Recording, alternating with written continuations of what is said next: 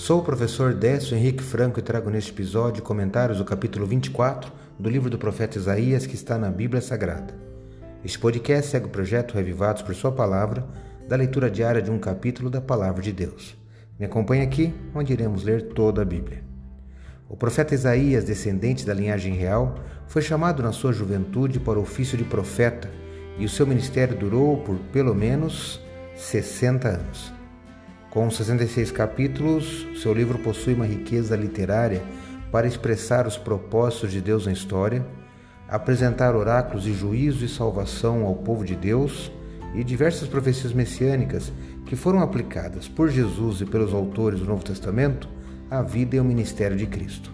Por isso, você não pode deixar de conhecer e estudar este livro. A Bíblia de Estudo Andrews informa que esta sessão que começa no capítulo 24, é conhecida como o Apocalipse de Isaías, por causa especialmente por seu amplo escopo. O juízo passa das nações citadas na sessão anterior do livro para todo o mundo. Eu destaco o versículo 5 do capítulo 24 que leio na Bíblia Nova Almeida atualizada. A terra está contaminada por causa de seus moradores, porque transgridem as leis violam os estatutos e quebram a aliança eterna. Eu li Isaías capítulo 24, verso 5. O profeta afirma que a terra está contaminada por causa dos seus moradores. Deus é santo. Ele deu sua lei para manter o ser humano puro e o mundo incontaminado. Ao rejeitarem essa lei, os seres humanos contaminaram a si mesmo e ao mundo. O contágio do pecado alcança o solo abaixo dos pés, o alimento, a água e o ar. A cada ano, a terra se torna mais e mais corrompida.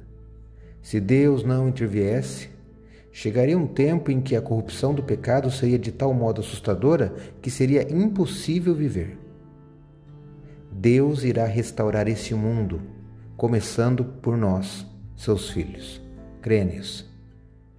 Acredito, como disse o salmista, que a palavra de Deus é uma lâmpada que ilumina nossos passos, é luz e clareia nosso caminho. Portanto, leia hoje em sua Bíblia Isaías capítulo 24, reflita neste texto e que seus passos e caminhos sejam iluminados por Deus. Um abraço e até amanhã.